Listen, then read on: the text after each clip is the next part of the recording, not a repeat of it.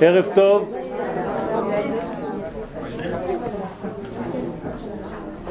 Un petit clin d'œil aussi pour euh, les Chabad. Ce soir, c'est Yutet Kislev, c'est Chag Donc, euh, on s'associe aussi, Bezat Hashem, dans toutes les, lumières qui puissent euh, éclairer le monde, Bezat Hashem, dans, dans cette période. Dans l'histoire du monde, le peuple d'Israël a été créé pour dévoiler le royaume du ciel.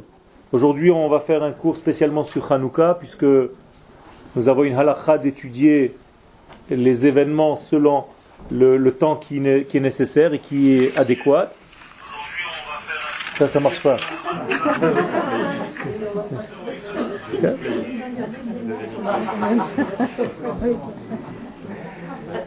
Donc, en fait, le peuple d'Israël a été créé avec un but bien précis, c'est de dévoiler le royaume, donc la malchoute, la royauté de Dieu sur terre.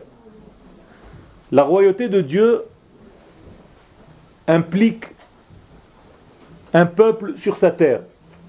On ne peut pas dévoiler le royaume du ciel sur terre si le peuple d'Israël n'est pas sur sa terre. Ça c'est évident parce que En Melech il n'y a pas de roi s'il n'y a pas de peuple, et il n'y a pas de peuple s'il n'y a pas de terre. Donc moralité, les choses sont bien connues, je les répète parce qu'elles sont importantes. Le royaume du ciel dépend du royaume d'Israël sur la terre. Ça veut dire que lorsque Israël monte, édifie un royaume terrestre, donc une Médina, alors il y a le royaume du ciel qui peut commencer à s'habiller, à s'imprégner, à remplir le royaume de la terre. Mais dans le chemin de ce dévoilement, il y a des obstacles. Ces obstacles s'appellent les galouillotes, les exils, les formes d'exil différents que nous rencontrons durant l'histoire d'Israël. Ce sont quatre formes de combat pour essayer, nous, Israël, de dévoiler ce royaume du ciel, et ces forces vont essayer, c'est le jeu, d'éteindre, de camoufler et de de ne pas laisser le royaume du ciel descendre sur terre. Donc c'est quatre formes de guerre, quatre formes de combat qu'on appelle Babylone, la Perse et la Mède, Yavan la Grèce et la Grèce on dit? La Grèce. Et Edom et Ishmaël, des fois j'ai des... Edom et Ishmaël, l'Occident, et donc euh, le monde d'Ishmaël, le monde musulman qui nous entoure aujourd'hui dans le dernier exil. Et chacune d'entre elles, de ces forces-là, va tenter de d'éteindre le feu d'Israël, d'éteindre la lumière d'Israël, donc la lumière de Dieu, pour ne pas que cette lumière arrive sur terre. Spécifiquement, nous allons parler aujourd'hui de la Grèce, donc de Yavan, et cet exil est beaucoup plus complexe que les autres et on va voir qu'en réalité, c'est un exil qui est durant qu'Israël se trouve sur sa terre. Donc c'est beaucoup plus complexe, beaucoup plus compliqué. Les, les, lettres du mois de qui se lève sont les lettres suivantes, je vous les ai dessinées. C'est-à-dire que la combinaison de Dieu qui apparaît ce mois-ci vient d'un verset, Vayar Vayar, c'est l'initial, Yoshev Haaretz Hakenaani. Et a vu, Vayar, il a vu Yoshev, celui qui était installé Haaretz, sur la terre d'Israël, Haknaani, c'est-à-dire un habitant de la terre. Qu'est-ce que ça veut dire? Pourquoi c'est important de savoir quelles sont les initiales, de quel verset ça vient? Mais Tout simplement parce que le mois de Kislev, la guerre n'est pas une guerre avec quelque chose de loin. C'est quelque chose qui va être sur notre terre, dans notre territoire, avec des problèmes intérieurs pour savoir si on fait partie de cette terre ou si on veut nous enlever de cette terre. Ça veut dire que vous comprenez que le mois de Kislev est un mois de combat à toutes les générations et le combat n'est pas un combat contre un, peuple qui veut nous exterminer seulement, mais essayer de nous prendre l'identité en nous volant la capacité à nous installer, puisque nous avons parlé de royaume, donc pour ne pas qu'on réalise le royaume de Dieu, puisqu'il n'y a pas de royaume s'il n'y a pas de peuple et s'il n'y a pas de terre. Donc en enlevant la terre à ce peuple, ou en enlevant le peuple à sa terre, on empêche le royaume du ciel d'arriver sur terre. Et donc à chaque génération, il y a les Grecs, ou ceux qui leur ressemblent, et il y a ceux qui sont du côté des Hashmonaïm, des Maccabim, pour essayer de gagner cette guerre. Et chaque génération, il y a un peu de lumière, Mosif Veholer, comme Beth Hillel. Chaque génération, on doit encore plus allumer parce qu'il fait encore plus noir. Et le but, c'est de faire descendre la lumière le plus bas possible. Référence à la Gemara. Combien il faut éclairer? À quelle heure il faut éclairer? Il faut éclairer le soir venu, au moment où il y a des ténèbres, dans une partie inférieure, à l'extérieur, dans le Reshut Arabim, c'est-à-dire là où il y a, dit la Gemara, les pieds des Tarmudéens. Tarmudéens, les lettres inversement sont ceux qui sont mordim, ceux qui sont toujours rebelles contre l'identité d'Israël. Il va falloir combattre à toutes les générations ces rebelles qui sont contre l'identité d'Israël. Et en face d'eux, il va y avoir ceux qui veulent renouveler l'identité d'Israël la retrouver et vivre selon l'essence Israël. Donc vous voyez que cette guerre n'est pas étrangère, et chaque mois de Kislev, elle va recommencer durant toute l'histoire, et même à notre temps comme Ouvan. Donc moralité, nous avons une guerre, et les nations du monde, par l'intermédiaire de certains d'entre nous malheureusement, donc les nations du monde utilisent certains d'entre nous pour essayer de faire cette guerre un petit peu plus à l'intérieur de nous. Elles ne vont pas faire cette guerre de l'extérieur contre Israël. Elles ont vu que ça marchait pas trop. Donc elles vont utiliser des parties de notre peuple pour essayer de lever une moitié du peuple contre l'autre moitié du peuple. Donc c'est une force beaucoup plus euh, euh, euh, subtile, beaucoup plus dangereuse, insinueuse et insidieuse. Comme ça on dit Pardonnez-moi le français. Bien que je revienne de France, j'ai fait un blocage. Donc, j'ai dû, euh, euh, vouloir me dire c'est fini, quoi, je ne veux plus remettre les pieds là-bas. Mais Donc le langage a eu un petit choc. Et c'est vrai ce que je vous dis, je ne sais pas ce qui s'est passé, mais j'ai eu un petit choc au niveau du langage, donc pardonnez-moi un petit peu le français. J'ai parlé plus l'hébreu que le français là-bas. Donc il se passe quelque chose, et, et, et le degré on va essayer de le comprendre un tout petit peu plus à l'intérieur. C'est ce que les sages nous disent, ou par Chomot Migdalai. Dans la fameuse chanson de Hanouka, Yevanim Nikbetsu Alai, les Grecs sont venus, ils se sont rassemblés contre moi, ou par Chomot Migdalai, et ils ont fait des, des, des, brèches dans les murs qui me protégeaient, dans mes tours. Ça veut dire quoi? Ça veut dire que la mentalité grecque essaye, tente de pénétrer, de rentrer d'une manière surnoise à l'intérieur du peuple d'Israël pour essayer de nous donner une autre culture, une autre façon de voir la vie, une autre, un autre éclairage qui est loin de notre identité Israël, pourvu qu'on puisse lâcher en fait prise de cette terre-là et avec tout ce que ça comporte après. Alors, on va essayer de rentrer avec votre permission dans le vif du sujet et vous allez voir que même nous, qui sommes entre guillemets des gens pratiquants, on ne sait pas exactement très bien comment appréhender cette fête de Hanouka. Beaucoup d'entre nous pensent, si je vous pose la question d'une manière rapide, répondez-moi vite sans réfléchir, pourquoi nous fêtons Hanouka Vous allez tous parler immédiatement de la lumière, de la bougie, qui a, au lieu de brûler un jour, a brûlé huit jours. Or, il n'y a aucune référence dans aucun texte de nos sages à ce que je viens de vous dire maintenant.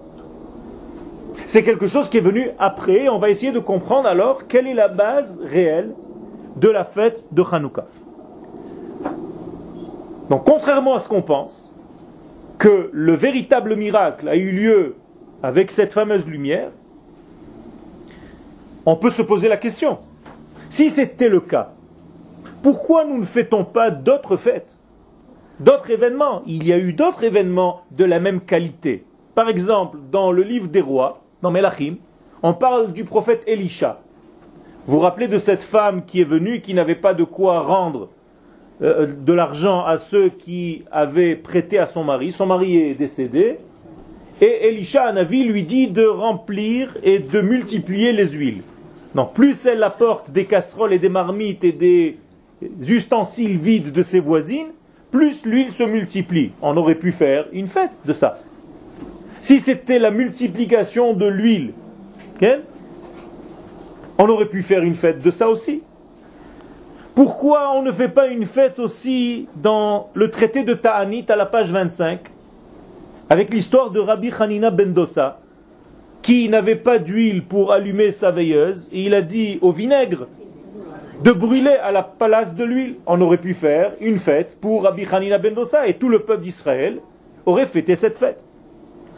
Ça veut dire qu'il y a des événements qui se sont passés. Je vous en ai cité deux, mais il y en a plein. Du même ordre que cette fameuse bougie de Hanouka. Alors quelle est la différence?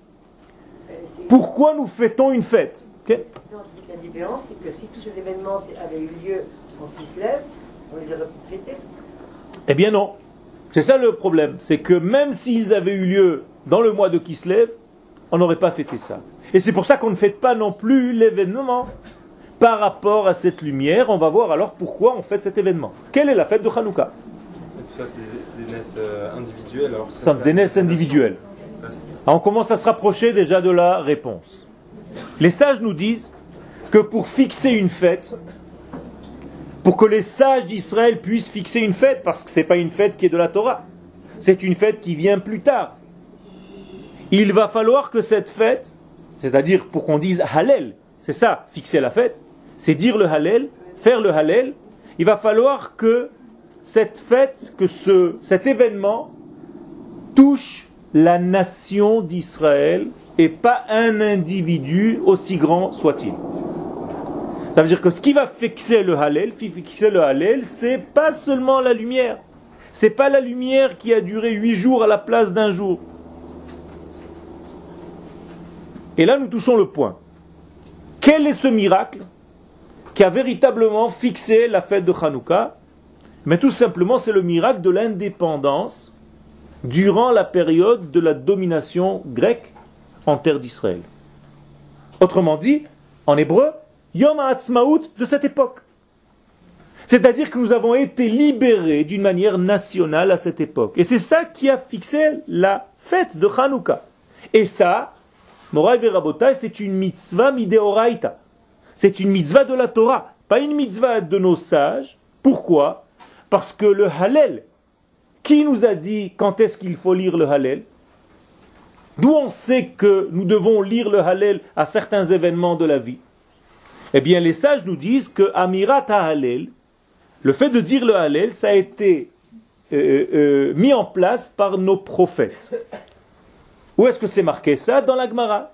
Gemara de Psachim, à la page Kuf Yud Zain, c'est-à-dire 117, nous dit la Gemara, je vous cite, Nevi'im shebenehem, les prophètes qu'ils avaient parmi eux, Tiknu lahem le Israël, ont décidé ont fixé pour le peuple d'Israël, chez You Omrim Oto, qu'ils allaient le dire, qui Le Hallel, Al Kol Perek ve Perek, à chaque fois dans leur histoire, Al Kol Tsara ve Tsara Shelot Alem, où il y aura, Chaz Shalom, un événement difficile contre le peuple d'Israël, contre la nation d'Israël, mais lorsqu'ils seront sauvés de cette situation, Omrim Oto Al Geulatam, ils le diront, ce Hallel, pour avoir mérité cette Géoula, cette délivrance. Qui sont ces prophètes qui étaient parmi eux? Moshe, Aharon et Myriam. C'est pas n'importe quel prophète, c'est des prophètes du temps de la Torah. Moshe Rabbeinu était prophète, Aaron et sa sœur et leur sœur Myriam.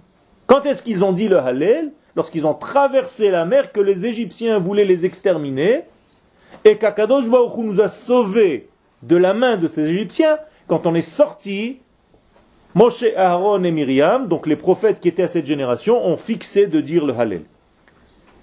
Et donc, d'où on sait pour Hanouka, mais Rashi va sur cette Gemara, directement, quand vous regardez cette Gemara dans Psachim 117, Rashi va dire, Mimena, lorsqu'on sera sauvé, Kegon, par exemple, Hanouka.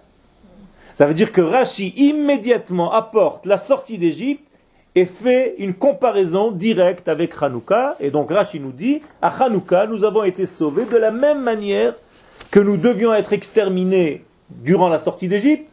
De la même manière maintenant, il va falloir dire le Hallel. Et donc, nous lisons le Hallel. Pendant les huit jours de Hanouka, nous disons le Hallel tous les jours. De la même manière que nous disons le Hallel à la sortie d'Égypte. Quel est le remerciement? Donc il est clair. C'est remercier Akadosh Baruch de cette indépendance qu'il nous a donnée au niveau de la nation d'Israël. Et on ne fait pas attention au niveau de la génération. Écoutez bien. C'est-à-dire que les sages auraient pu poser une question, oui, mais si la génération n'est pas méritante, si tu as une génération de gens qui sont, je ne sais pas moi, anti-religieux, qui n'ont aucun rapport avec la Torah, qui vont faire quelque chose qui n'est pas très très très très au niveau de la Torah, comment ça marche? Nous disent les Chachamim, même que les gens de la sortie d'Égypte, bien qu'ils soient des Ovde Avoda Zara, dans le Midrash Shemot Rabba 21, même selon le Zohar, qu'ils étaient mégalé arayot, qu'ils avaient des relations interdites, Veshofre d'ami, mais qu'ils étaient des meurtriers, comme ça dit le Zohar, donc de la génération de la sortie d'Égypte, on fait comme si ça n'existait pas et on dit le Hallel. Autrement dit, la malchoute, la royauté, ne dépend pas de la qualité des gens. Et je vais vous donner la preuve. Rambam, lorsqu'il parle de la période de Hanouka, lorsque les Hashmonaïm sont rentrés au Beth Amikdash, il dit là-bas, Vechazra malchut le Israël yeter al shana. La royauté est revenue au peuple d'Israël pendant 200 ans, un petit peu plus de 200 ans, jusqu'à la destruction donc du deuxième temple. Alors, faisons un petit peu une petite liste des rois qu'il y a eu pendant ces 200 ans. Vous allez voir, c'est extraordinaire. Yanaï Alexander, un d'entre eux. Qu'est-ce qu'il a fait? Il a égorgé des rabbinim. Gmara de Kiddushin 66. Yochanan, lui aussi qui était un des rois, il est devenu tzduki, c'est-à-dire il a quitté complètement le judaïsme. Brachot, page 29. Aristobulus est devenu lui aussi tzduki et lui aussi a tué des hommes d'Israël Gmara Sota 49. Ordus, Hérode, était à moitié juif et il a tué aussi des sages d'Israël, Baba Batra à la page 3. Agrippas II et a envoyé des militaires pour entourer Jérusalem, pour prendre, pour assiéger la ville. Donc c'est écrit dans les livres des Milchamot de Hashmonaïm, deuxième livre, page 17. Alors c'est quoi le royaume d'Israël? Comment est-ce que le Rambam nous dit que le royaume d'Israël est revenu pendant plus de 200 ans? Ça, c'est des rois d'Israël? Il n'y avait pas un tzaddik là-dedans, le moins qu'on puisse dire. Eh bien, le Rambam ne fait pas attention à la qualité de ces rois, il dit que la royauté est revenue au peuple d'Israël. Vous comprenez bien ce que je veux dire? Ça veut dire que si le Rambam nous dit que la royauté est revenue dans le peuple d'Israël, bien que les rois ne soient pas les rois qu'on attendait, eh bien le Ramban nous a fixé de dire, malgré tout, le Hallel. Référence à ceux qui ne disent pas le Hallel, parce que, soi-disant, ceux qui ont monté cet état n'étaient pas très très très très. Ils étaient un petit peu mieux que tout ce que je viens de citer. Ça veut dire que le Rambam dit que la royauté d'Israël, c'est quelque chose qui ne dépend pas de la qualité forcément des gens. Bien entendu, on attend des gens meilleurs, c'est sûr. C'est pas qu'on est content de ces gens-là. Mais c'est pas avec ça qu'on dirige, c'est pas avec ça qu'on fixe la halacha. Que veut dire un royaume? Donc, quelle est la définition du royaume d'Israël? Kol shilton atzmaï, à chaque fois qu'il y a une force de direction indépendante d'Israël sur sa terre, alors il y a un din malchut. Tout simplement. Même le Rav Ovadia Yosef, aujourd'hui, dit que l'État d'Israël, pas la terre, l'État d'Israël, a un digne de Malchut aujourd'hui, c'est pour ça qu'il ne faut pas voler, par exemple, Masak Nassa. Mishum dina de Malchut dina. Parce que nous sommes dans un din Malchut. D'accord? Ça veut dire quoi? Même si, encore une fois, c'est pas quelque chose d'idéal, même si les hommes, les dirigeants ne sont pas tels qu'on attendait qu'ils soient, tels qu'on espérait. Moralité, tout ce que je viens de vous dire, c'était juste pour revenir à la première question. Le Halel à Hanouka n'est pas dit parce qu'il s'est passé un miracle au niveau de cette fameuse veilleuse, de cette fameuse lumière. Mais pour autre chose, pour une victoire militaire qu'Akadosh Baruch a permis à cinq hommes de battre un empire tout entier. Mais c'est une victoire militaire. Ça veut dire une victoire, un miracle qui s'est habillé dans la nature. Dans quelle nature? Chez des hommes qui sont sortis au combat avec une force, avec un courage et avec une volonté de faire revenir au peuple d'Israël avec son identité première. D'ailleurs, il se passait des choses pas très sympathiques. Au niveau hilchati, on peut même faire des choses qui sont chas shalom. Je vais vous donner un exemple. Parce que les choses doivent être claires et il faut être vrai. Lorsque la halakha n'est que halakha, on peut tomber dans des extrêmes terribles. Comment a commencé la révolte? Tout simplement, il y avait un mariage. Pendant ce mariage, vous savez que la mariée devait le premier soir être avec le hegmon, avant d'aller avec son mari. Toute mariée devait passer d'abord, chez un autre homme, avant d'être permise à son mari. Dans un fameux mariage, il y avait une des filles de la famille de Hashmonaïm, et tout le monde était là. Tous les rabbinim étaient là, personne ne bronchait alors que tout le monde savait, tout le monde faisait la fête, que cette fille devait passer d'abord chez l'autre le même soir. Donc tout le monde était heureux sauf cette fille-là. Une histoire comme ça, c'est raconté. Cette fille-là, qu'est-ce qu'elle a fait en plein milieu de la soirée? S'est déshabillée. Elle s'est mise nue devant tout le monde. Tout le monde a dit Chaz shalom, quelle honte. Ah, pour ça, tu dis Chaz shalom, quelle honte. Et ce que je vais passer moi tout à l'heure, ça ne vous dérange pas, a dit cette fameuse jeune fille? À ce moment-là, ses frères se sont levés, on dit, mais on est devenu fou. Et pourquoi les rabbinim n'ont rien dit? Parce qu'au niveau ilchati pur, elle est autorisée à son mari.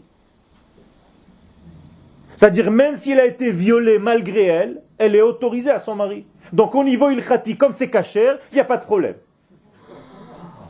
Ça veut dire que lorsqu'on ne voit pas une image globale des choses, même la halacha chas peut tuer la personne, peut tuer le, peuple d'Israël. Ce que je veux dire par là, c'est que la vie, la vie doit précéder à tout. Le sens normal des choses doit être beaucoup plus grand. Et lorsqu'on plonge tout de suite dans un détail, il khati, aussi beau que soit-il, il peut devenir chaz un poison. Les sages donc nous expliquent que c'est comme ça qu'a commencé la révolte. Moralité, on ne fait pas Hanouka pour ce fameux miracle de la fiole qui a brûlé, bien que ce soit un miracle, mais des miracles comme celui-ci, on avait tous les jours au temple, Tous les jours au temple, il y avait par exemple la menorah qui ne s'éteignait jamais. Nerama Aravi avait un Nerama Aravi, c'est-à-dire la, le, chandelier central, la, branche centrale du chandelier du Betamikdash ne s'éteignait jamais alors pourquoi tu ne fais pas une fête pour ça? Pourquoi tu ne fais pas Hanouka pour ça? Quelle est la nouveauté maintenant? Alors c'est pour symboliser la pureté, Oui, mais pourquoi on ne fait pas une fête pour tout le reste? Pourquoi juste cette fiole-là Eh bien, donc ce que je viens de vous dire, c'est que la fête de Hanouka n'a pas été fixée pour ce degré-là, mais a été fixée pour la victoire militaire pour l'indépendance nationale du peuple, et c'est pour ça que nous disons le Hallel, comme je vous ai cité l'Agmara. C'est très important de se rappeler de cette Agmara dans Psachim 117, qui dit que le Hallel n'est dit que lorsque nous sommes libérés d'un pogrom, de quelqu'un qui veut nous exterminer, et lorsqu'on est sauvé de ce pogrom-là, on fait le Hallel. C'est d'ailleurs pour ça que nous disons le Hallel le jour de Yom HaAtzmaut, parce que nous avons euh, été libérés du, de la domination des, des, Britanniques, donc des Anglais, sur notre terre. Et ça, c'est une takana des Nevi'im, Moshe, Aharon et Myriam. Moraï Verabotai, je vous dis de la halacha pour l'instant. On n'est pas rentré encore dans le secret de la fête, dans le symbole un petit peu plus profond de la fête. Mais c'est important de savoir. C'est révolutionnaire parce que jusqu'à présent, on a été éduqués que surtout pas à cause de la victoire qu'on fait Hanouka. Je vais vous dire pourquoi. Le Nes, il est dans la fiole. Pendant que je conduisais ma voiture tout à l'heure en venant ici, je me suis dit la chose suivante, que j'allais commencer le shiur en disant que plus nous sommes loin de notre peuple, de notre état, de notre identité, plus les choses qui marquent nos fêtes sont des choses du virtuel. C'est-à-dire que c'est très facile de voir Hanouka comme des lumières. Parce que nous sommes en train de planer dans les cieux. Alors qu'en réalité, la véritable victoire, le véritable secret, le véritable miracle, c'est la victoire militaire que ces hommes ont eu le courage de faire. Et, deuxièmement, nous allons parler malgré tout de cette fiole parce qu'elle existe. On ne l'a pas inventée. Et donc, moralité, que lorsque vous ouvrez les livres de Halacha, notamment celui du Rambam, nous avons aussi le miracle. Mais regardez comment le Rambam va placer les halachot. Rambam va dire dans sa première halacha concernant Hanouka qu'il y a trois degrés. Halacha Aleph, il va parler immédiatement de la victoire militaire et donc du fait que le peuple d'Israël a été sauvé donc est revenu à son indépendance. Dans la halacha Bet, le Rambam va ramener le miracle de la fiole avec donc le Pachashemen, cette fameuse fiole d'huile qui est restée. Et dans la halacha Gimel, il va dire, je vous cite, ou mipneze, à cause de ces deux degrés que je viens de citer, c'est-à-dire la victoire militaire dans la halacha Aleph et la fiole dans la halacha Bet, itkinu chachamim, les sages nous ont fixé chez Beoto Ador, chez Yush Monat Yamim Haelu, Yemei Simcha Vehalel. C'est pour ça qu'il va falloir faire ces huit jours, des jours de joie et de Halel, de remerciement à Kadosh Baruch et il termine Umadlikin Bahem Nerot. Et on allume des lumières. Ça veut dire quoi? Ça veut dire qu'en réalité, le fait d'allumer les lumières de Hanouka, apparemment, ça n'a pas été le premier degré. Et les sages nous disent, où est-ce que ça a pu commencer ce degré des lumières de Hanouka? Tout simplement par des femmes qui ont vu le miracle de la victoire militaire, et comme chaque femme d'entre vous, dès qu'il se passe quelque chose d'important, qu'est-ce qu'elles font? Elles allument des veilleuses. Et les sages nous disent, tenez-vous bien, que c'est possible que les premières veilleuses de Hanouka ont commencé de cette manière-là, c'est-à-dire que des femmes, naturellement, pour remercier Dieu, ont commencé à allumer des veilleuses. Il y a un autre degré qui dit autre chose, c'est que comme les Grecs avaient interdit de faire la Brit Mila, les gens faisaient la Brit Mila en cachette. Comment ils faisaient? Mais tout simplement, il fallait qu'on sache chez qui il y a une Brit Mila. Dès que la femme était enceinte, on cachait les femmes, elles ne sortaient plus, donc on ne les voyait plus, donc on ne savait plus qu'elles étaient enceintes. Et au moment de l'accouchement, personne ne savait rien, mais le mari, qu'est-ce qu'il faisait? Il allumait une veilleuse le jour de l'accouchement. Le deuxième jour, il en a allumé deux. Le troisième jour, trois. Le huitième jour, le jour de la Mila, il en a eu huit. Tout le monde se rassemblait dans cette maison, on faisait la brite. Les Chachamim nous disent, pas, ce ne sont pas des légendes, hein. c'est des midrashim qui parlent de la manière dont cette flamme a commencé. Sachez qu'il y a eu par exemple à Lyon, en France, une épidémie dans la ville de Lyon et pendant la fête de Hanouka, il y avait la peste noire, sauf les juifs. Les juifs ne mourraient pas de cette peste. Et les dirigeants de, la ville ont vu que chez les Juifs il y avait quelque chose de miraculeux et ils ont été en se disant que si on allume ces lumières-là et que l'épidémie s'arrête, eh bien on fêtera cette fête pendant tout le temps. Et vous allez maintenant à Lyon, toute la ville est illuminée avec des Hanoukiot, pas chez les Juifs. Chez nous, ça va commencer Motsai Shabbat. Eux, ils sont déjà en train d'allumer pendant huit jours aussi des Hanoukiot à toutes les fenêtres. Dans la ville de Lyon. Alors, malgré tout, malgré tout, malgré tout, nous avons besoin de ce degré divin, surnaturel, parce que c'est surnaturel cette histoire de veilleuse, de d'huile qui a duré. Et c'est comme si Akadosh Baruch nous faisait un clin d'œil. On a besoin de ce clin d'œil. Et donc, lorsqu'Akadosh Baruch nous a permis de voir par un clin d'œil, je suis avec vous même dans votre victoire militaire, je vais vous rajouter quelque chose de l'ordre du surnaturel qui ne s'habille pas dans la nature, c'est-à-dire je vais vous donner aussi l'image, le remez, l'allusion claire que la shrina se trouve parmi vous, que je suis avec vous pendant cette guerre-là. Et ça, donc, c'est l'apport de la fiole, l'apport de la lumière de Hanouka qui vient se rapporter à la victoire militaire. Pour ne pas qu'on puisse un jour penser que cette victoire militaire, peut-être qu'on a eu un coup de chance, Akadosh Baruch a fait en sorte qu'il y a encore un miracle, un miracle surnaturel qui ne s'habille pas dans la nature, comme le premier miracle qui s'est habillé dans la nature. Donc celui de la fiole, et les deux ensemble, c'est comme si Akadosh Baruch Hu mettait un tampon dans cette valeur, dans, ce miracle de Hanouka, pour nous montrer que ce miracle-là a une valeur d'éternité. Une valeur d'éternité parce que justement, cette lumière vient de l'au-delà, un degré qui nous dépasse, qui dépasse l'entendement et qui va nous euh, euh, euh, coller à, à l'histoire véritable de Hanouka. Et donc nous allons continuer à dire le Hallel. Ok. Pourquoi est-ce qu'on n'a pas dit le ça. On a dit, on a dit quand on est rentré en Eretz Israël, quand on est rentré en Eretz Israël, de la sortie d'Égypte, On- n'a pas cessé de faire le Halel c'est la même chose. Le Hallel de la sortie d'Égypte, c'est le Hallel de l'entrée en Eretz Israël. Jusqu'à ce qu'on ait dit le nouveau Hallel Nachon. C'est le même Hallel de la sortie d'Égypte. Tout ça, c'est la même victoire. Nachon. Alors, tenez-vous bien. Qui est le premier Ken? Il y avait une question?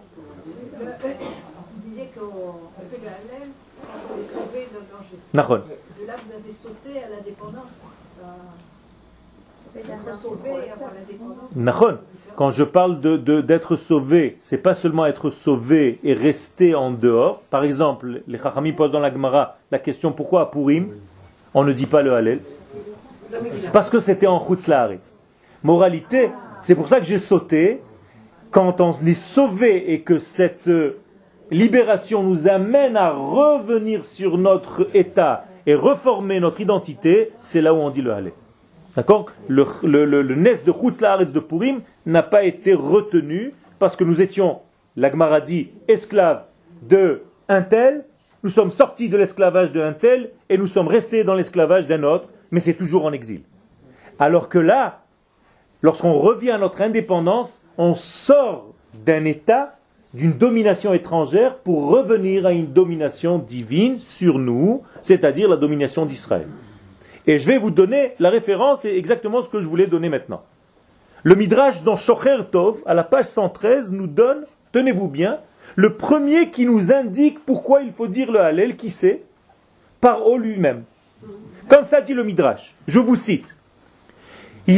Parot sover ve'omer. Paro a commencé à hurler en disant Les she'avar aitem avadai. Avant, vous étiez mes esclaves. Aval achshav, atem bnei chorin. Maintenant, vous êtes libres. Hare atem birshutchem. Donc, vous êtes sous votre propre reshut. C'est-à-dire, sous votre propre autorité. Avadav baruchu. Paro.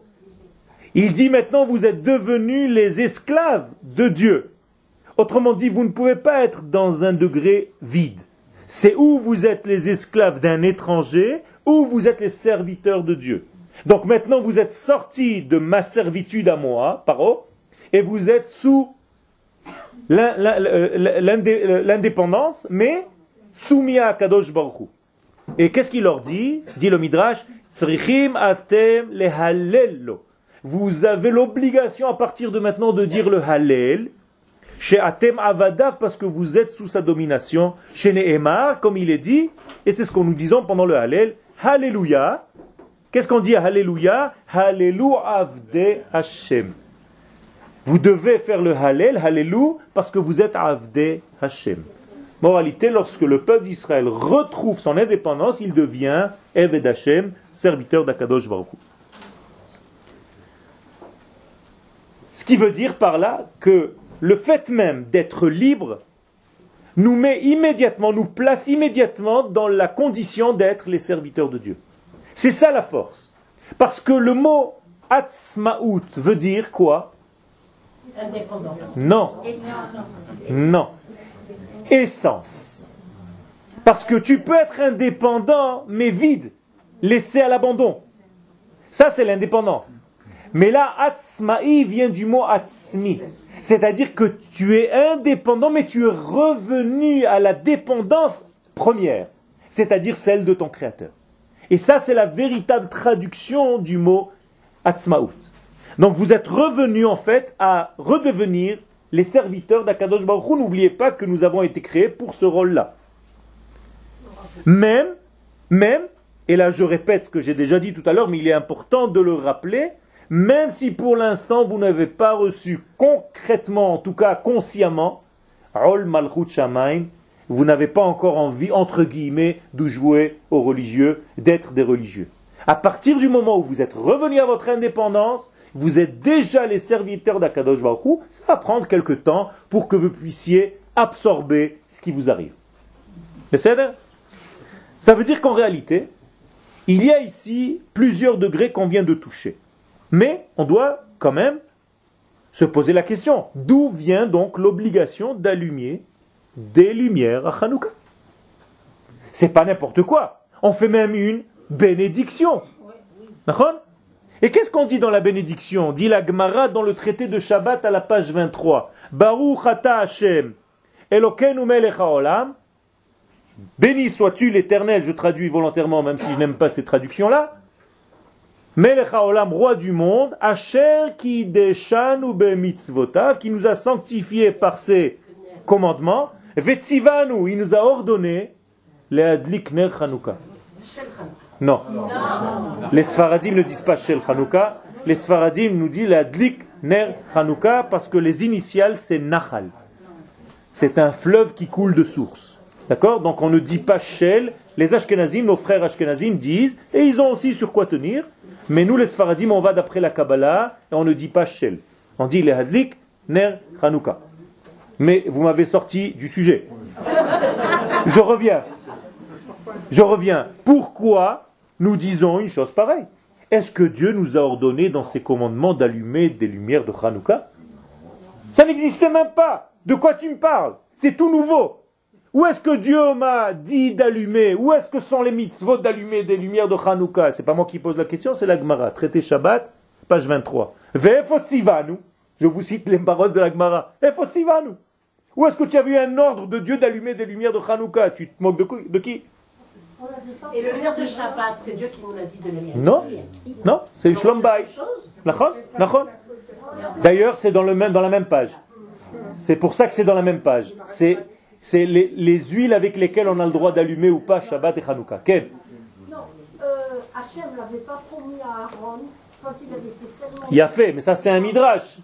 C'est un midrash, c'est vrai. Je suis d'accord. Hachem a promis à Aaron en disant Shelcha Gdola Mishelahem. Tu les, ra- tu les allumeras. Tout à fait, tu vas les allumer. Mais nous, nous, est-ce que Dieu nous a ordonné d'allumer des lumières de Hanouka? Peut-être plus qu'une victoire euh, sur le corps, sur une victoire, comme on dirait quand il y a une guerre. C'est peut-être plus une victoire spirituelle, puisque ils nous ont anéantis, ils voulaient nous, nous annihiler dans le sens où que tu fais l'âme. Je vous pose la question, qu'est-ce qui est plus dangereux? L'âme, quand on atteint l'âme, quand on atteint l'âme l'âme du, du- du- du juif. Par exemple, la Purim, il voulait nécessaire- Aman, il voulait nécessairement terminer sur notre corps. Ok. Là, à Hanouka, il voulait, vraiment, il voulait tous faire de nous des, des hellénistes, des, des goïms. Nachon. C'est même pas qu'il Ça veut dire que, que notre, que notre esprit change. Il n'y avait aucun décret mort sur le peuple d'Israël, sur le peuple juif. Qu'est-ce qui nous a sorti de ça? La lumière? Ou la victoire militaire? Non, c'est peut-être la- Ah, mais la victoire Ah, non, la- non, non, non, parce qu'en fait, non, parce qu'en fait, comme on a La victoire militaire. Je vous pose la question, répondez-moi clairement. Est-ce que c'est le fait d'être rentré au Beth Amikdash, d'avoir trouvé une fiole qui a duré huit jours, qui nous a sorti de situation? Quand est-ce qu'on est rentré au temple pour trouver cette veilleuse? Une fois qu'on a gagné. Ça veut dire que la victoire militaire, il ne faut pas la mettre de côté, malheureusement. Pendant tout l'exil, on nous a toujours dit que toutes les guerres ne sont pas des vraies guerres. Quand on doit faire la guerre, par exemple, on nous dit même que le Mashiach, quand il fera les guerres de Dieu, c'est pas des guerres. On a toujours évité les vraies guerres. Alors que depuis qu'on est revenu sur notre terre, il n'y a que des guerres. Ça veut dire quoi? Ça veut dire que nous sommes dans un processus messianique qui est rempli de guerres. Malheureusement. Mais ce n'est pas seulement des guerres spirituelles. C'est vrai que la guerre que nous avons gagnée, c'est une guerre qui était un moyen pour retrouver après une identité qui est référence à la fiole. Mais comme tout acte spirituel, quand on fait une bracha pour manger, pour élever la matière, Il a fait, mais tu fais un acte de manger. Mais tu fais un acte de manger. Ça veut dire quoi? Ça veut dire que la fête de Hanouka, qu'est-ce qu'elle a de spécial? Elle associe les deux degrés. Ça, c'est le secret de Hanouka. C'est qu'elle associe un miracle qui ne s'habille pas dans la nature, donc la veilleuse, avec un miracle qui s'habille dans la nature, c'est-à-dire dans ma sortie à la guerre. Et ça, c'est la force de Hanouka. Et tenez-vous bien, c'est l'une des raisons pour laquelle c'est l'une des fêtes qui va rester à la fin des temps. Pourquoi? Parce que c'est l'idéal de la fin des temps. Qu'est-ce que c'est l'idéal de la fin des temps? C'est pas seulement un juif qui, au niveau de l'esprit, sort en guerre, mais qui sait aussi se battre, sortir en guerre ici-bas, pour atteindre le degré de l'esprit qu'il doit protéger. C'est pas par hasard que Yitzhak voulait donner les brachot à Esav et pas à Yaakov. Pourquoi? Parce que Esav, c'était celui qui était celui qui était capable de sortir. Et donc Yitzhak voyait en lui l'idéal. Mais lorsque Yaakov était capable de prendre sa place, de se déguiser, de faire des choses du même style, Yitzhak s'est dit, si tu es capable d'être dans les deux mondes, toi tu seras béni. Et en réalité, Israël, c'est ce Yaakov-là, qui de temps en temps sait se mettre les vêtements de Esav et sortir en guerre quand il le faut, mais en même temps, Ve'akol, Kol Yaakov, il a la voix de Yaakov, il ne perd pas son identité. Moralité, ce n'est pas une fois tu es comme ça, une fois tu es comme ça. L'idéal c'est quoi? Hakol, Kol Yaakov, Ve. En même temps, garde ta voix VOI E et VOI X de Yaakov. Mais en même temps, il faut que tu sois aussi dans ce monde pour te battre. Si on vient t'exterminer, défends-toi. Ça, c'est la force de Hanouka. Et c'est pas par hasard que le mot Hanouka tire sa racine dans le mot Chinour. C'est ça l'éducation que nous devons donner. Pas nous sauver des choses de ce monde. Bien au contraire, de descendre, d'arriver à faire descendre cette lumière, c'est ça tout le secret de Hanouka. N'oubliez pas que toute cette référence vient dans la paracha que nous venons de lire hier. Hier, le combat de Yaakov avec l'ange de Esav, avec l'Occident. C'est quoi? C'est un combat qui était à quel niveau? Au niveau du bas du corps, au niveau de la partie de la descendance, de la semence de Yaakov. C'est-à-dire on voulait toucher, perturber son Yosef, son Yesod, son fondement. On voulait casser, on voulait briser l'avenir de Yaakov. On voulait que Yaakov soit esprit, mais qu'il ne soit pas un esprit habillé dans un corps. D'ailleurs, quand est-ce que ce combat a lieu? La nuit. Quelle nuit? La nuit de son alia. Vous avez oublié ça? C'est la nuit de son alia, il a déjà fait passer toutes ses femmes et ses enfants en Eretz Israël et il est revenu pour chercher ces fameuses fioles. Et c'est là où le combat nocturne a lieu, c'est-à-dire c'est un combat le jour de son alia. Et pourquoi il monte en Israël, Dafka, à cette époque-là? Vous savez pourquoi? Qu'est-ce qui lui a pris de monter en Israël, de revenir? Parce que Yosef est né. Et les sages nous disent que Yosef est en valeur numérique Tzion. Ça veut dire quand la Tzionout est née, Yaakov décide de rentrer en Israël, tout simplement. Et c'est là où on combat Yaakov. C'est là où on veut le casser. Parce qu'on veut combattre le sionisme de Yaakov. La tzionout, donc Yosef. On veut le casser au niveau de ses jambes. On lui dit, sois un esprit. Et pour être un esprit, tu peux être même dans n'importe quel pays, dans n'importe quelle capitale du monde. Mais ne sois pas un corps, ne sois pas un juif sur sa terre. Pourquoi Parce que c'est ça qui gêne. Lorsque tu seras un juif sur sa terre, c'est le royaume du ciel qui descendra sur terre. Et nous, les goïms, ça va nous demander une autre éthique de vie. On va devoir tout changer chez nous. Pourquoi nous gênons Parce qu'Israël est en train de revenir sur sa terre et que c'est le royaume du ciel qui est en train de descendre sur terre. C'est pour ça que nous gênons. C'est parce qu'il va y avoir un autre ordre. Il va y avoir un ordre divin qui est en train de s'installer sur terre. Une éthique, on va représenter quelqu'un qui est tellement moussari, tellement dans la morale, que ça va gêner. On ne peut pas vivre au même niveau que les autres. Vous savez, c'est toujours comme ça dans tout. Quand il y a un restaurant minable, il y a un restaurant minable à côté. Et les deux sont minables. Mais dès qu'il y a un troisième restaurant qui ouvre, qui est de qualité, les deux autres sont obligés de monter de niveau. C'est exactement pareil. Quand il y a des orchestres qui ne savent pas jouer, eh bien, tout le monde jouait à la guitare des petits trucs de rien du tout. Dès qu'est venu Abraham Fried, il a rentré des cuivres, des machins, tout le monde est monté de niveau, ils étaient obligés d'apprendre. C'est la même chose. Lorsqu'Israël revient sur sa terre, c'est une responsabilité pour le monde entier. Et c'est pour ça que c'est tellement dur. Parce que nous avons une éthique de vie à respecter. Regardez, on fait attention à chaque chose. Et ça demande, les autres sont obligés de se mettre au niveau. Ça, c'est la difficulté. Mais c'est pour le bien de tous. Je pose la question et je repose la question. Chaque fois, vous réussissez à me faire sortir un petit peu, mais je reviens. Où est-ce que l'Agmara, l'Agmara pose la question dans le traité de Shabbat, où c'est écrit Asher que Dieu nous a ordonné. Deux réponses que l'Agmara nous donne, aucun rapport apparemment avec la question, mais vous allez voir, c'est le plus grand rapport. L'un par la bouche de Rav Avia, qui dit Mishum lo tasur mikol haddavar asher yomru lecha, yagidu lecha. Pourquoi C'est l'avenir. Pourquoi?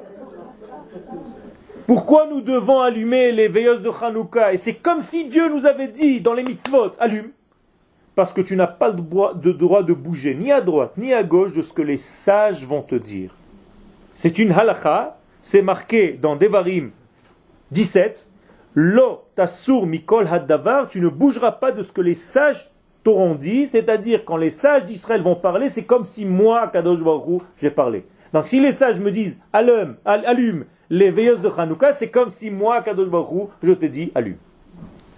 Deuxième réponse, c'est Rav Nechemia, presque la même chose, mais différent. Il dit non, non, c'est pas parce que les rabbins, ce qu'ils nous disent, c'est comme Akadosh Baruch Non. She'al avicha veyagetra. Zekenecha veyomrulach. Tout simplement, il faut que tu demandes à ton père. Si ton père a allumé les veilleuses de Hanouka quand il était petit, tu continueras à allumer. Extraordinaire. Et c'est un verset qui est juste à côté, au chapitre 32, toujours dans Dvarim. Non, je n'ai pas compris. Je vais répéter. Je vais répéter.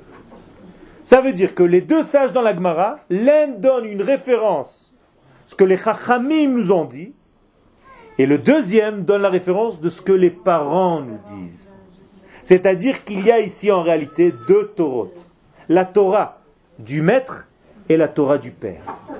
Ça veut dire quoi? Ça veut dire que dans notre Torah, il y a ce que les sages d'Israël nous disent et nous devons être collé à ce que les sages d'Israël nous disent, mais encore plus fort que ça, si tes parents, tes grands-parents font quelque chose, ça a une référence d'un minhag qui est très fort, sache que tu dois continuer, tu fais la bracha parce que tes parents et tes grands-parents le font. C'est quelque chose de fort. Ils l'ont tenu de leurs parents, de leurs grands-parents, de leurs grands-parents, de leurs grands-parents.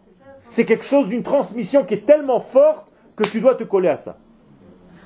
Donc les sages nous disent, ça c'est la force de Hanouka. Qu'est-ce qui nous sort de ces deux degrés, de cette question de l'Agmara et de ces deux réponses? Tout simplement que Hanouka est une éducation. Que nous sommes ici, Chinour, Hanouka, et au niveau de la Torah, c'est-à-dire de l'esprit étudié, et de l'esprit naturel, c'est-à-dire de la naissance. Depuis que je suis né, je fais partie de cette famille, et dans cette famille on fait comme ça, donc je continue à faire comme ça. Ça veut dire qu'il y a ici quelque chose d'énorme.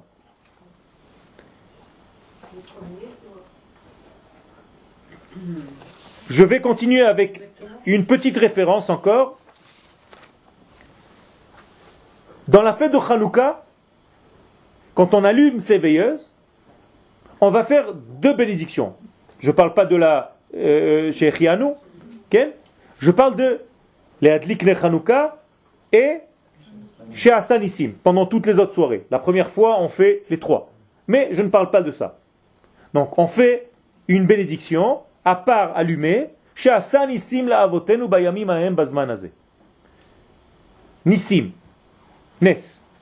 Quelle est la valeur de ce mot? D'où vient ce mot? Qu'est-ce que ça veut dire Nes Nes vient du mot élevé, c'est-à-dire un drapeau. En hébreu, un drapeau ne se dit pas seulement degel, on dit nes. Ça veut dire quand Kakadosh Baruch nous fait un nes, il nous fait quelque chose qui est haut. Référence à quoi? À quelque chose qui dépasse la nature, qui est plus haut que le reste. Donc nes veut dire se sauver, sortir. Par exemple, quand Yosef s'est sauvé de la femme de Potiphar, il y a marqué Vayanos. Il s'est sauvé. Vayanos, Vayetse Il sort. Il sort du contexte. Il sort du jeu. Donc le nes, c'est toujours une sortie. C'est quelque chose qui dépasse l'entendement.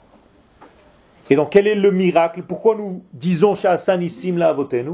Mais tout simplement lorsque le miracle qui est hors de la nature descend dans la nature. Ça c'est la force. Et il descend à qui? Au moment où on en a besoin, à la nation d'Israël, au moment où Akadosh Baruch doit lui faire, comme j'ai dit tout à l'heure, un clin d'œil, eh bien Akadosh Baruch fait ce clin d'œil. Akadosh Baruch est toujours là, au dernier moment, ou au moment où on s'attend le moins, il est là, il nous dit ne t'inquiète pas, je suis avec toi. Ça veut dire quoi? Ça veut dire que là, ce miracle s'est habillé dans la nature.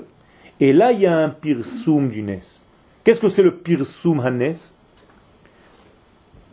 le fait de propager le miracle, de le diffuser, de dire au monde entier, regardez que la Shrina se trouve avec le peuple d'Israël. Ça veut dire quoi? Ça veut dire que nous avons un dirigeant qui est capable de renouveler les choses, même au moment où tout est tombé dans un rituel. C'est ce qu'on appelle Hamechadesh Betuvo Tamid Bereshit. Kadosh Baruch renouvelle son monde à chaque instant. Donc rien n'est figé, Rien n'est bloqué, rien n'est foutu.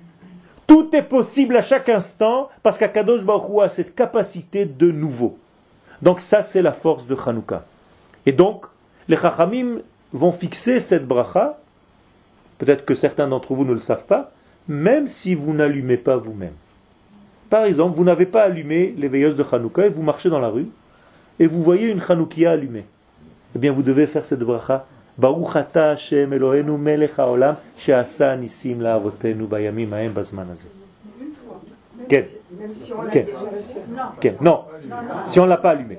Pourquoi Pourquoi Mais tout simplement parce que cette force-là est liée, ce miracle est lié à quoi À la bougie elle-même, au nerf. Et maintenant, je vais essayer avec vous, de comprendre pourquoi. Quel est le sens de cette lumière-là Vous savez que la meilleure lumière, bien entendu, c'est de l'huile avec une veilleuse. Mais même les bougies, il n'y a, pas de problème. Toutes les bougies qui sont interdites Shabbat sont autorisées pour Hanouka. Pour Hanouka, on peut allumer avec beaucoup de choses. Avec la plupart des choses. Bien entendu, il y a des niveaux de menorot. La meilleure menorah, c'est une menorah en argent. Parce qu'elle représente la bonté, le chesed. L'argent étant une couleur blanche, qui représente la bonté divine. Et là, on arrive à des degrés de Kabbalah, mais Il y a même des références sur des épluchures de mandarines. Est-ce qu'on peut allumer en mettant un peu d'huile et un petit peu de trucs Il y a plein, plein, plein de possibilités d'allumer les veilleuses de Hanouka. Quel Pourquoi on dit Ner sur Hanouka alors qu'on pas dire les veilleuses Pourquoi on ne dirait pas Nerot sur Hanouka? La dikner, parce qu'à chaque fois on allume une. C'est celle de la soirée que je suis en train d'allumer maintenant. Et elle se rajoute à celle d'hier. Ça veut dire que c'est une question importante. Quelle veilleuse vous allumez chaque soir? La nouvelle. Tu n'allumes pas celle d'avant-hier et d'hier et d'aujourd'hui.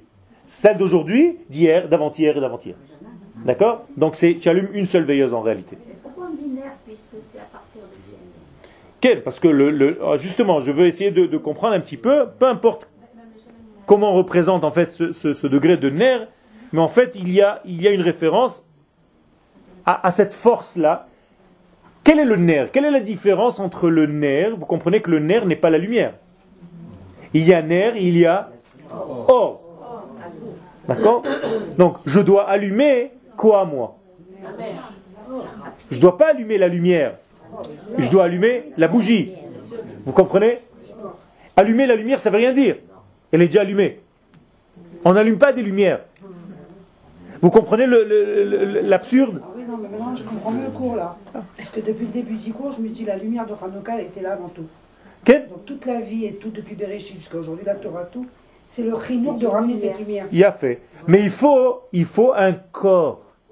Et le corps, c'est le nerf. Le corps, c'est le nerf. C'est-à-dire que si je n'ai pas de nerf, cette lumière qui existe depuis la création du monde, comme tu dis, elle n'a rien où se poser. Elle n'a pas où se poser. Et là, on arrive en réalité à la force, et ça va rejoindre et fermer tout ce qu'on a dit jusqu'à maintenant. Ça veut dire que si l'homme ne participe pas à la fabrication de ce corps, qu'il soit individuel ou national, il n'y a pas un endroit où la grande lumière divine va se poser. Elle n'a pas où tenir. Il lui faut une mèche avec un corps qui ner mitzvah, vetora or. Ça veut dire que le ner et la mitzvah, c'est une seule chose. Toi, tu dois t'affairer dans ce monde à préparer le terrain, le cli, l'ustensile qui est capable de recevoir cette lumière. Et c'est ça tout notre travail. Donc qu'est-ce qu'on doit allumer en réalité? Le nerf. On doit allumer notre corps. On ne doit pas allumer des lumières. Les lumières sont déjà allumées. Tu la portes d'un degré qui est déjà lointain, élevé. D'ailleurs, le mouvement est toujours, on a appris les années précédentes, du haut vers le bas. Vous vous rappelez? Et pas du bas vers le haut, parce que la Hanoukia doit être à quel niveau? Au même niveau où on s'est fait frapper par l'ange de Esav. C'est-à-dire au niveau du labrit. C'est ça le véritable niveau. C'est qu'on a voulu nous éteindre au niveau du fondement, de la Brit Mila, du degré de notre avenir, du degré de notre semence, du degré d'Israël qui va venir, qui va aboutir. On a voulu nous laisser un esprit. Mais un esprit n'a rien à faire, on est déjà des esprits. Kol Israël yesh lahem chelek? Les olam abba. On a déjà tous une part dans le olam abba. Où est notre difficulté? Et c'est ça le problème chez les religieux, entre guillemets. Les religieux pensent qu'il faut se sauver du olam. Et c'est faux. Toute la fête de Hanouka vient nous dire qu'il faut ramener la lumière dans le olam. Ce olam n'est pas notre ennemi. Il, était notre ennemi lorsque nous étions en exil. Là-bas, il y a une guerre entre le Ruach et le Chomer. Mais en Eretz Israël, lorsqu'on revient sur notre terre, la Kedusha, se habille dans la nature. Et donc, on doit allumer cette nature, on doit rallumer cette nature. Et cette nature, il faut la, soigner pour préparer de belles bougies, pour travailler notre corps, notre corps dans tous les sens du terme, pour qu'on puisse recevoir ce shemen qui est en réalité la chokhmah divine. Shemen, c'est ni plus ni moins que shemen chokhmah, mishrat kodesh. C'est le code et c'est le Saint béni soit-il qui vient chez nous. Mais comment vous voulez que Dieu vienne chez nous? Il faut que je prépare mon corps, que mon corps so- soit propre, approprié à cette grande lumière qui vient chez moi. Et ça, c'est la force du chidouche pendant la hadlaka. Et c'est pour ça qu'en réalité, c'est tout le vêtement qui va s'habiller dans cette nature-là. même avant que la fête de Hanouka ne soit telle qu'on la connaît, eh bien il y avait déjà cette puissance dans l'air. C'est-à-dire que depuis la nuit des temps, ce mois-ci représente le même danger et la même capacité à gagner et à combattre ce danger. Et on l'a vu dans l'histoire de Yaakov.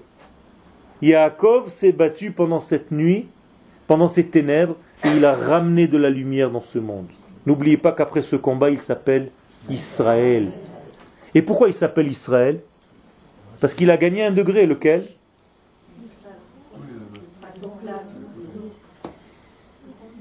Quand il s'appelait Yaakov, qu'est-ce qu'il était? Yoshev Ohalim. C'est-à-dire, comment on le définissait Yaakov? C'est lui qui étudiait la Torah, à la yeshiva.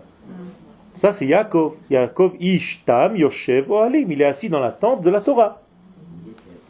Alors que là, il s'appelle Israël. Qu'est-ce qu'il a gagné? Qu'il est descendu aussi avec les hommes.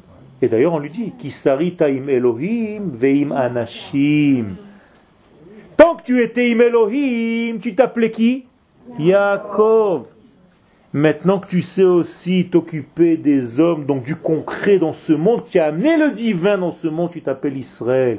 Elohim ve'anashim vatuchal. Et là, tu as cette puissance. Comprenez? Alors qu'on aurait pu croire l'inverse. Qu'est-ce que c'est ici Yaakov?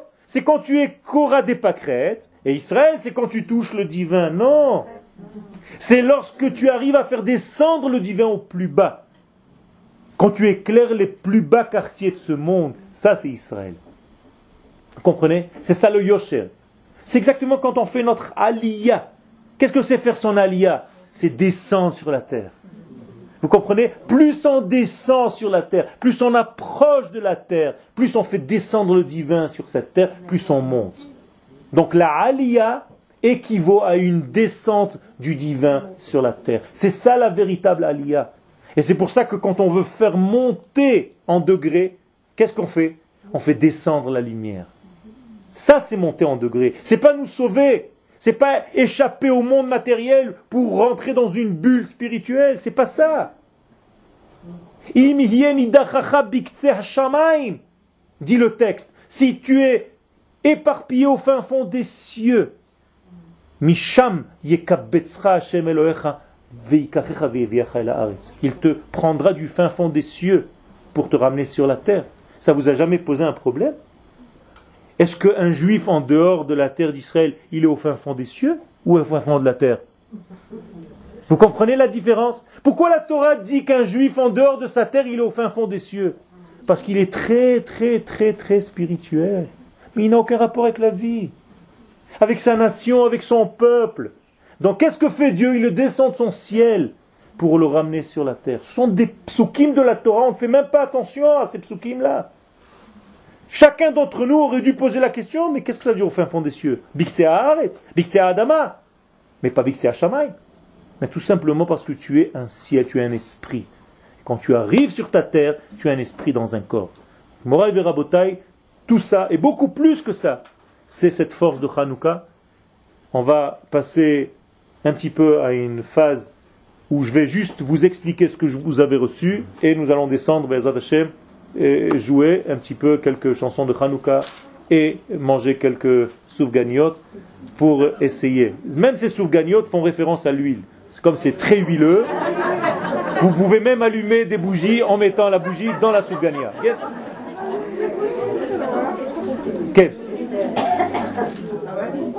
Alors à ce moment-là, si c'est l'exil dans le Jamaïm, pourquoi l'exil a un nom comme la Perse, la, Babylone? J'ai dit au début du cours, j'ai dit au début du cours que tous ces noms-là, de tous ces exils que nous avons traversés, en réalité, ce sont des hitmodeduyot.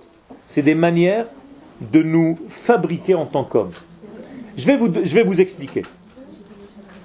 Imaginez-vous Maintenant, je vais ramener au niveau très très personnel. Imaginez-vous que chacun de nous, c'est une âme qui doit appréhender le divin, qui doit être le plus collé au divin. Toute la Torah que nous allons lire, depuis la paracha de Bereshit jusqu'à la fin de la Torah et tout le Tanakh, c'est tout simplement pour permettre à cette Neshama d'être collée au divin. Est-ce que vous êtes d'accord jusqu'à maintenant? Ça veut dire quoi? Alors maintenant, à partir de maintenant, reprenez toute l'histoire. À chaque fois dans l'histoire qu'il va apparaître un acteur, par exemple Abraham Avinu, c'est quoi? Eh c'est une partie que votre Neshama que vous êtes en train de fabriquer va devoir se mettre, travailler sur ce niveau-là. Ça veut dire, je vais vous donner un exemple, dans la paracha d'hier, par exemple, on a rencontré qui? Esav. Ça veut dire qu'il est arrivé un moment où cette Neshama est déjà bien élaborée, elle est déjà passée Abraham, Yitzhak, Yaakov, maintenant elle doit avoir une itmo des doutes, un combat, un face-à-face, avec qui? Avec notre égoïsme. Esav va représenter le monde de l'égoïsme. Tant que tu n'as pas combattu ce degré-là, tu ne peux pas le dépasser et arriver encore un degré avec cette Neshama qui va s'appeler Israël et qui va continuer à monter. Vous comprenez? C'est la même chose. Tous les exils, donc je vous ai fait en petit, maintenant en grand, tous les exils sont exactement la même chose. Notre nation Israël est une grande Neshama qu'il doit faire descendre le divin sur terre. Mais sur sa route, sur son chemin, il va falloir qu'elle fasse face, on dit comme ça, qu'elle fasse face à toutes ces forces différentes. Et chacun, c'est un combat différent. L'un, on va devoir sortir pour le combattre loin. L'autre, il va vouloir nous changer au niveau de notre idéal, comme la Grèce. Et le troisième va vouloir nous tuer au niveau de notre corps, comme Amalek. Et ainsi de suite. Et chaque fois, il va falloir faire face à cette force, à cet exil, à cette façon de clipa, de cette écorce-là, pour essayer de monter un plus haut niveau. Moralité, toute notre histoire, c'est une traversée de ce monde, avec toutes les hitmodeduyot, avec tous les combats, et nous devons être très forts, unité, pour comprendre qu'en réalité, c'est une guerre pour dévoiler l'unité de Dieu, qu'il n'y a pas plusieurs dieux, qu'il y a un seul Dieu, un seul divin, et tout ce degré, c'est ce qu'on est en train de faire. Pour essayer de terminer ce, ce chiour un petit peu, on ne peut pas le terminer, c'est tellement immense qu'il euh, euh, y avait des fêtes un jour. Top, vous avez, euh, quelqu'un peut me donner les feuilles qu'il a reçues, juste là, les, voilà, voilà. Vous voyez ces, ces schémotes-là On vous a fait un petit cadeau. Ça va, c'est bon. Vous voyez ces schémotes-là C'est en réalité toujours le nom de Dieu, le tétragramme, mais qui est habillé, imprégné, imbriqué avec un autre nom. Et donc il y a trois fois avec trois noms différents. La première ligne, c'est le tétragramme imbriqué avec le nom de Ehye. Je serai. Donc vous voyez que le tétragramme, c'est le Yud, le He. Vous voyez, j'ai sauté une lettre parce que ça, c'est le Aleph de Ehye. Yud, Ke, Vav. Et à l'intérieur, imbriqué Ehye. Deuxième ligne, c'est la même chose. Yud, Ke, Vav, mais avec le nom Elohim. Et le troisième niveau, c'est Yud, Ke, Vav, avec le nom de Adon. D'accord? Adnout. Qu'est-ce que c'est que ce degré-là? Si vous prenez la valeur numérique de tout ça, c'est la valeur numérique du mot ner. D'accord? Le Ben Ishraï la Vachalom et les Mekoubalim nous disent que la femme doit avoir cette kavana à chaque fois qu'elle allume n'importe quelle veilleuse, même Shabbat. Donc on vous a fait ce cadeau, mettez-le devant vos veilleuses. Même pour Hanouka, c'est la même kavana, et même pour Shabbat, c'est la même kavana. À quoi vous devez penser? Eh bien qu'il y a trois niveaux de combat. Tout simplement. Le premier niveau, c'est le niveau de la tête, donc de la pensée. Ça veut dire qu'il y a... Au niveau de la pensée, nous avons un degré à combattre et nous devons en réalité toujours garder l'espoir de l'avenir. Donc, quel est le nom combiné? Ehye, je serai. Donc j'ai un avenir. Au milieu, c'est au niveau de notre corps, c'est-à-dire au niveau de nos midot et regesh, c'est-à-dire au niveau de nos ressentis. Donc, au niveau de nos ressentis, je vais corriger, je vais impliquer le nom de Dieu Yud Kevavke dans mon être avec le nom de Elohim, celui qui vient s'habiller dans la nature. Elohim en, valeur numérique, c'est Hateva la nature. Et en bas, le nom de Yud Kevavke Adon, c'est-à-dire être maître sur mes actes, être maître dans ce monde, c'est-à-dire faire des choses avec une un certain choix, une certitude, quelque chose de très fort. Moralité, quand je combine le nom de Dieu avec ces trois degrés, c'est comme si je faisais dominer Dieu et sur ma pensée, et sur mes ressentis, et sur mes actes. Donc Dieu remplit toute ma vie complètement. Je deviens complètement ce fameux nerf. C'est pour ça que la valeur numérique est nerf. Et quand on allume ça, en réalité, on devient nous-mêmes le nerf. Et c'est avec ça qu'on devrait terminer, c'est qu'en réalité, on n'allume rien d'extérieur, Moraï Verabotai. Tout ce qu'on allume, c'est à l'intérieur de nous, c'est notre vie, c'est notre pays, c'est notre peuple, c'est notre État. Et si vous avez cette conscience-là, quand vous allumez les veilleuses de Hanouka, Bezat Hashem et de Shabbat, que vous êtes en train d'allumer la lumière de Dieu, de plus en plus elle descend sur terre, on l'allume, on l'allume, on allume, on allume aussi Veoler, eh bien, toute cette lumière va repousser tout le noir. Ayez cette kavana, c'est important. Pas pour vous, dans votre petite maison, avec votre petite ranoukia et vos petits cadeaux. C'est un allumage global, collectif de toute la planète. C'est Dieu qui descend sur terre. C'est le Horaganouz, la lumière cachée de la Torah, a tenu 36 heures lorsque Dieu a créé cette lumière. Et nous allumons 36 chandelles. C'est de là que ça vient. La Medvav, ce sont les 36 tzadikim qui tiennent ce monde. Et c'est ça qu'on fait venir dans ce monde. C'est les 36 chandelles. C'est pas la peine de prendre des coups de poing pour les voir. On peut les voir consciemment, tranquillement. Pour Hanouka, à chaque fois que vous allumez des veilleuses, ayez cette combinaison, cette kavana, le Benishraï, que comme ça vous n'ayez pas peur, dit que chaque juif, le plus simple des juifs, doit avoir et voir cette vision devant lui. N'ayez pas peur de faire des combinaisons de noms. Ça n'a aucun, vous n'allez pas devenir des planeurs. On apprend à voler qu'au cinquième cours. Donc, ça, ayez cette référence, et Bezrat Hashem, c'est une lumière. On, doit, et Béhémet, je vous le demande parce que nous sommes tellement de plus en plus proche de cette, lumière divine qui est en train de descendre sur terre, tout est en train de se chambouler. On va faire un effort, Bezat Hashem, un petit peu plus cette année, tous ensemble, d'avoir cette kavana. Imaginez-vous que vous êtes tous ensemble, et encore plus. Chacun pense à tout ce qu'il connaît, qu'il est en train d'allumer au même moment. Et ça, ça, donne une force énorme, énorme. Même pendant le qui douche, moi j'ai l'habitude de faire ça, mais je vous invite, faites-le. Pendant que vous, vous levez votre, j'ai eu la, la, la, chance, Baruch Hashem, de faire le kiddush ce Shabbat avec le verre de Baba Salé, tout le Shabbat. Tout le Shabbat, j'avais le verre de Baba Salé. Et j'ai pensé à tout un Israël qui faisait le kiddush en même temps. C'est extraordinaire. Nora teilot on téléphone.